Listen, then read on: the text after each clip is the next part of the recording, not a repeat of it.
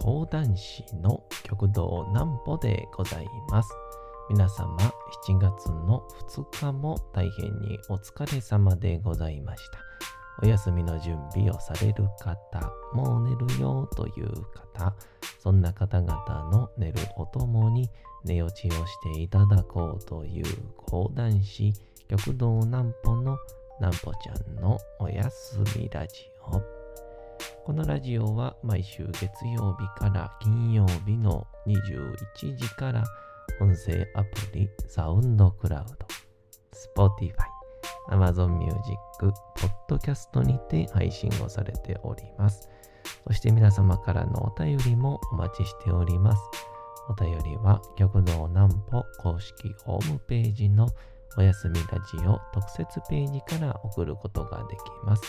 内容は何でも結構です。ねえねえ聞いてよなんぽちゃんから始まる皆様の日々の出来事や思っていることなどを送ってください。ご希望の方にはなんぽちゃんグッズプレゼントいたしますので、住所、お名前お忘れなくと。えー、いうことでございまして、あのーまあ、一切、あのご心配していただかなくて大丈夫ってのは大前提なんですけど、えー、昨日か、7月の1日の夜に、あのめちゃくちゃ体調悪くなりまして、で、あのーどっちかというとなんかこう、あ、風みたいな。体がちょっとブルブルするみたいな。そんな感じやったんで、えーとんでもない荒治療で治したっていう話を、えーします。その前にこちらのコーナーから。なんぽちゃんの明日は何の日？さて、明日が7月の3日で、ございます。さて、えー7月の3日は何の日でしょうか？もう7月ですからね。えー、あ、せっかくですから。大阪なんでこれ行きましょう。通天閣の日1912年7月の3日大阪市浪速区に通天閣が完成したことにちなんで制定をされた記念日浪速の繁華街新世界を開発した際に、えー一体のシンボルとしてパリのエッフェル塔を模して作られた通天閣は当時一体にあった遊園地ルナパークと、えーロープウェイで結ばれていました。へえ今こうネットで写真見てるんですけどなんかこう凱旋門みたいなところの上に通天閣がありますね。今とは全く形が違うっていうことですね。完全に今僕の見てる映像とか画像だけでっていうとほぼパリと言っても過言じゃないぐらいの風景ですけど、えー第二次大戦中に金属回収のため通天閣は撤去されたもののその後1956年に再建され第2代目として、えー今日見られる姿となっておりますということでだから今のはだから2代目の、えー通天閣やっていうことですね。えー、これ、初めて知りましたね。だからこれあのいつもやってると、初めて知ることばっかりなんですよね。さあ、あそんなわけでございまして。昨日ですね、まあ、おそらく始まりは、えー、おとといぐらいから来てたんですけど、あのー、左の肩甲骨あたりのがもう、えー、カチンカチンに、えー、張ってまして、で、まあ、僕あの、去年ぐらいからかな、ちょっとこう、ソファーでスマホを見るみたいなのが増えて、まあ、それでこう肩甲骨がパンパンになるみたいなを結構やってたんで、で、ここ最近ちょっと人にメールを送ったりとかっていうのが多くて、まあ、それで痛くなってたのかなって思ったんですけど、その時にちょっと一緒に飯食ってた、えー、なんや同期の虚構男子のなんやが多分それは風の前兆やでって言うてきてでまあ僕からしたらあいやいやとあのこれはこの、肩こり博士肩こりにおけるストレッチ博士の僕からしたら、あの、肩こりですからと。うん。僕あの、ほとんど、構生活に無理をしない限り、風邪ひかないからっていう感じで、まあ、受け流してたんですよね。で、それが6月の30日で、で、昨日7月1日になってて、で、まあ、いつも通り朝起きて、えー、木曜寄せというね、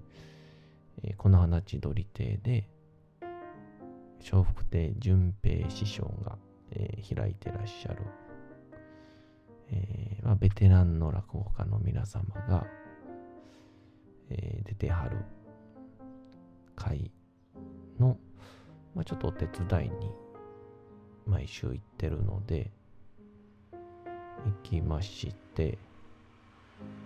肩痛いなぁと思いながら、まあ、ストレッチもしながら。で、まあ、もともとちょっとたまに頭痛が、片頭痛が出やすいタイプなので、あの、あ、ちょっと今日、まあ、雨の影響もかちょっ、ともしかしたら来るかなみたいな。頭痛予兆みたいなね。まあこれよく頭痛する人は絶対わかるもんやと思うんですけど。頭痛予兆がしまして。ほんで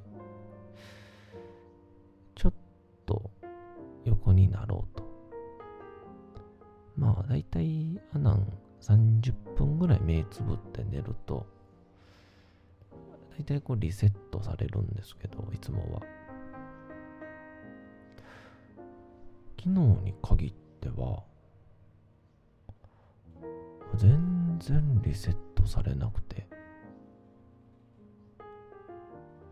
1時間。2時間3時間でも。全然。痛くて。これちょっといつもと雰囲気ちゃうなと。やっぱり首あたりの血流かなと思って。っていうことでまあまだ風呂に入ってなかったんで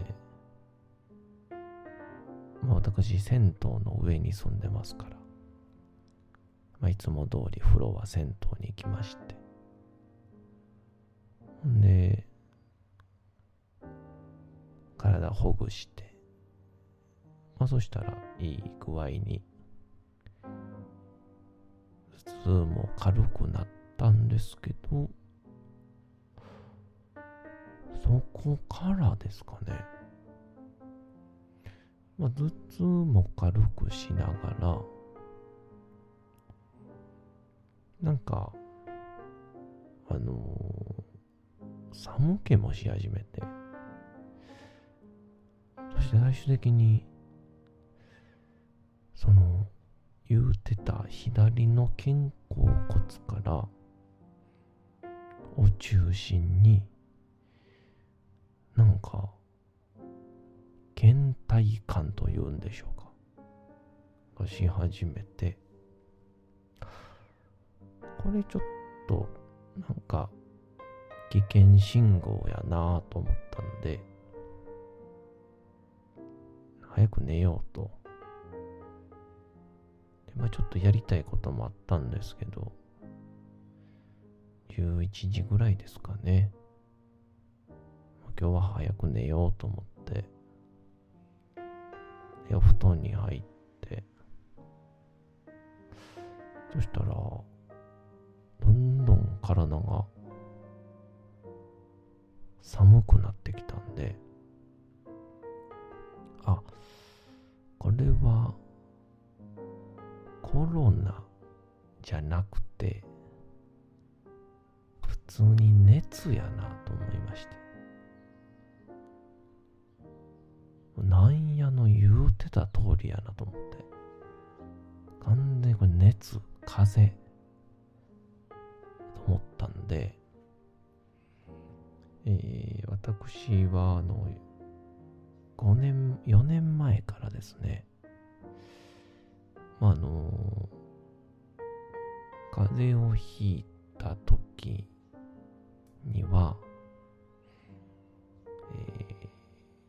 対処法を知ってまして何かというとあの体を体調の悪い時のピークに意図的に持っていくっていう あの何言うてんねんと思われるかもしれないんですけどあのそもそもがこう体調が熱が出るとかっていうのは、まあ、体にまあ、菌とかが入って、でそれを追い出す、もしくは、えー、倒すために、体が意図的に体温を上げて、まあ、いわゆる熱菌消毒、免疫を上げて倒すっていう人間の体の本能なので、じゃあ、その体が熱を上げるのを手伝ってやればいいんだと。なんで、え、まず、コップにお湯を入れまして、そこにあの、ニンニクと生姜のチューブを、まあ、だいたい10円玉2周ぐらいずつ入れて、で、え混ぜて、まあ、理想は飲みやすくするために、あの、スポーツドリンクとか、スポーツドリンクプラス、あの、蜂蜜とか。で、ごまかすのがベストなんですけど、まあ、昨日は何もなかったんで、お湯で、えー、もう、すっごい味ですから、何度も戻しそうになるんですけど、涙流しながらこらえて、飲み切りまして、で、えー、上はジャンバー。まあ、ちゃんと肌着を着て、汗を吸うように、肌着を着て、で、下も、ズボンも、あの、ウィンドブレーカー、パジャマの上に履いて、えー、ちょっと厚手の靴下を履きまして、えー、首にはタオルを巻いて、こんな暑い夏なのに、窓を閉め切りまして、寝るという。もうあのー、本来普通の夏やったら、多分熱中症なるやろっていうぐらいの、えー、格好にしまして、寝るとですね、まあ、大体夜中の3時か4時ぐらいに、えー、熱がピークになります。えー、ふらふらします。でここが、あの、分かってれば、これは熱を上げてるんだって分かるんで、分かっといてもらって。ほん、で、もう一丁、汗かくぞと思って、で、寝る、寝てまして、で、朝の7時か8時ですかね。もうから、もうジャンパーからウィンドブレーカーの中は、もうボトボトに汗かいてるんですけど、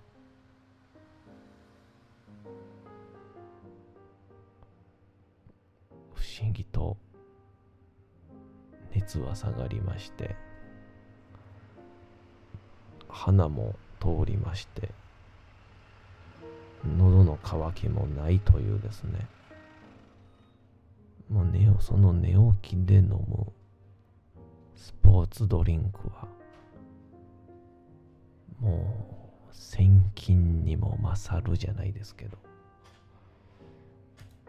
めちゃくちゃうまいっていう。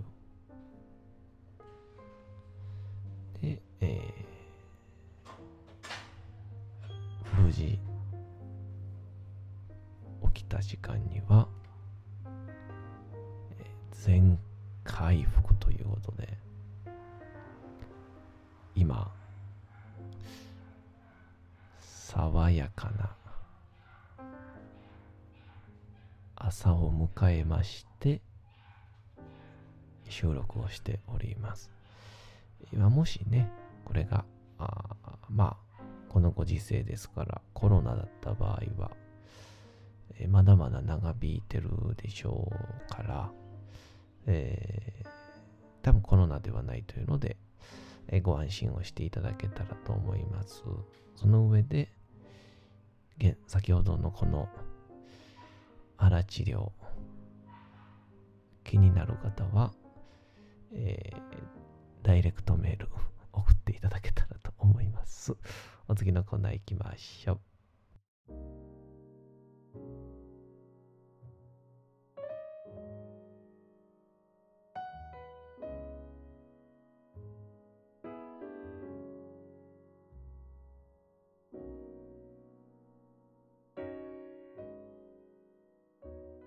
さて、時刻はうとうと朗読会の時間となりました。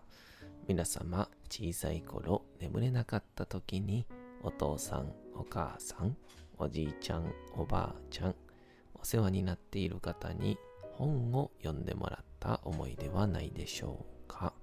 なかなか眠れないという方のお力に寝落ちをしていただければと、毎日様々な物語、小説をお届けしております。さて、本日、えーまあ、当分の間これでラストにしたいと思いますが、岡本太郎の自分の中に毒を持てでございます。なんか最近、ラジオ CM にもよく出てるんで、またこういう、まあ、断言的にこう言葉を発してくれるやつは、うんえー求められるんでしょうね。こういうご時世は。えーぜひとも本日もお楽しみいただけたらと思います。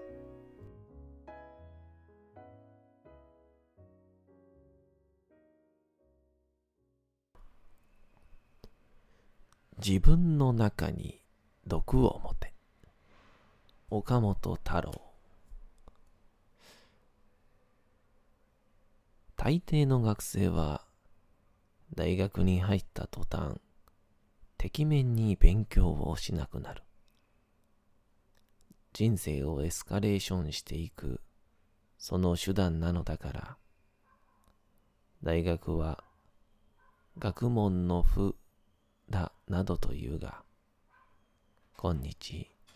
そんな美辞麗句は誰もピンとこない。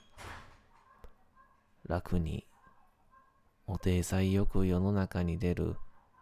エスカレーターなのである。僕は思うのだが、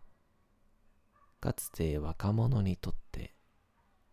社会はもっと健全としていたし、人生はもっと神秘であり、不可解であった。危険とスリルに満ち、希望と不安の間に揺れ動いていた。若い人生は、あたかもジャングルを押し分けて進む危険のようなものだった。ところが現在社会では全く違う。もはや至るところ、整然とルートがついているのだ。それも淡々とした舗装道路。そこには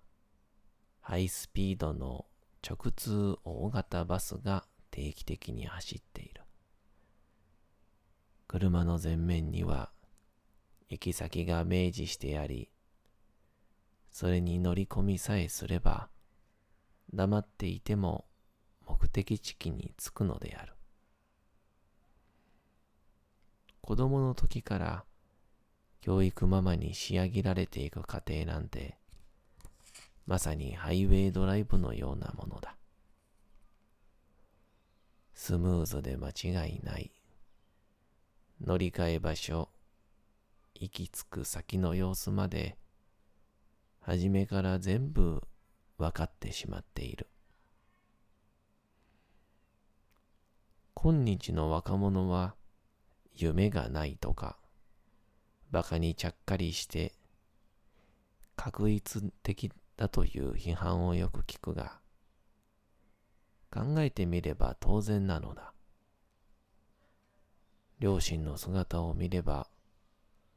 自分の未来像もその背後にダブって見えてしまう。あれよりも、